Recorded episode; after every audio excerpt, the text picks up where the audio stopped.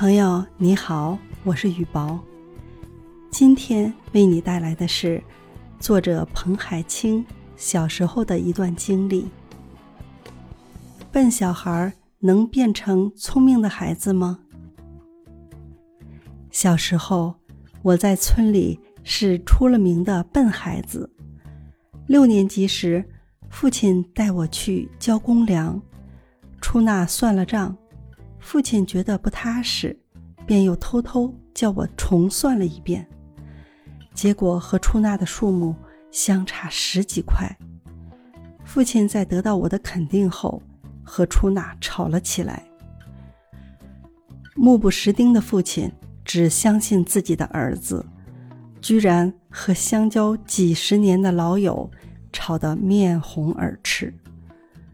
我心虚的又算了一遍。天哪，竟然是我错了！那一刻，我愧疚的要死。父亲喋喋不休的争辩，也一下子顿住了。那一刻，我清晰的见到父亲的脸一下子变得铁青，手也在不停的颤抖。他久久的盯着我，不发一言，然后在众人的哄笑声中拉了我便走。也许是智商有限，加上读书不用功，虽然花了时间早起晚睡，很认真去做，我每次考试的成绩总不理想，且往往被老师留堂。父母来校接我时，总要被老师数落一遍，他们只能满脸通红的彼此安慰说：“孩子还没通性，由着他吧。”长大了会自觉的，别逼着他了。显然，他们彼此都很清楚，自己的儿子不折不扣的笨，却仍善意的期望着。懵懵懂懂的长到十二岁，我的思想第一次发生了重大转变。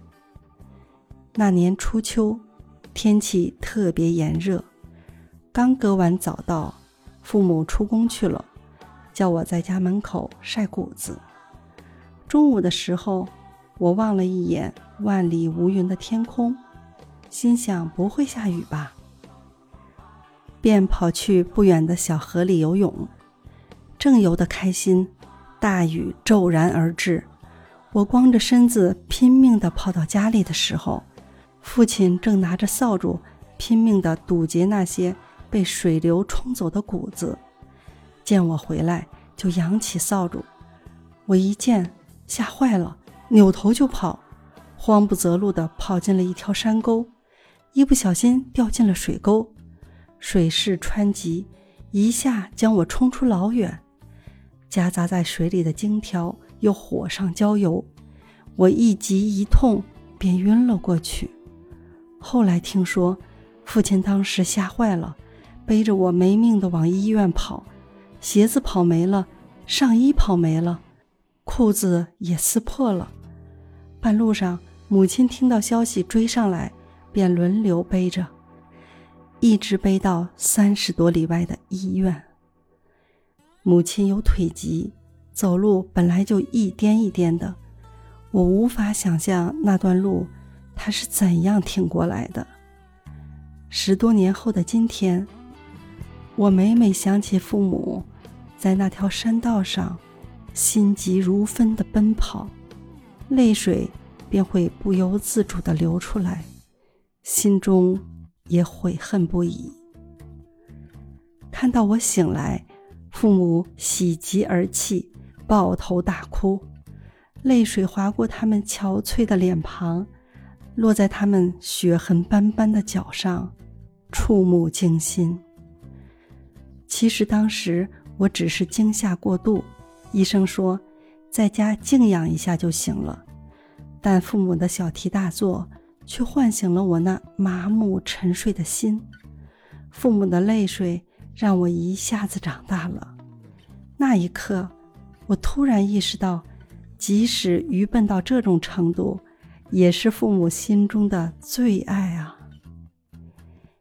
那年期末。我破天荒考了全班第一，邻居们说：“这娃子就是命硬，这水中一浸，不但没有浸出问题，反而把人给浸聪明了。”只有我知道，正是父母的爱，让我滋生了强烈的愿望。我要用最好的成绩来给父母争光。全班第一的荣耀让父母骄傲了好久，他们屡屡将我作为弟弟妹妹们的榜样，这让我开心了好久，以至于慢慢养成了读书的习惯，一读读到大学毕业。我至今仍不知道自己的智商是高是低，也许这对人的一生并不重要，重要的是有怎样的父母。从懵懂到明示，其实只是一桥之隔。父母温和宽厚的爱，是孩子跨过这座桥的动力，就像黑云经过太阳的亲吻。也会变成绚丽的彩霞。再笨的小孩有父母的爱和呵护，也会长成顶天立地的栋梁。朋友，父母是孩子最好的老师。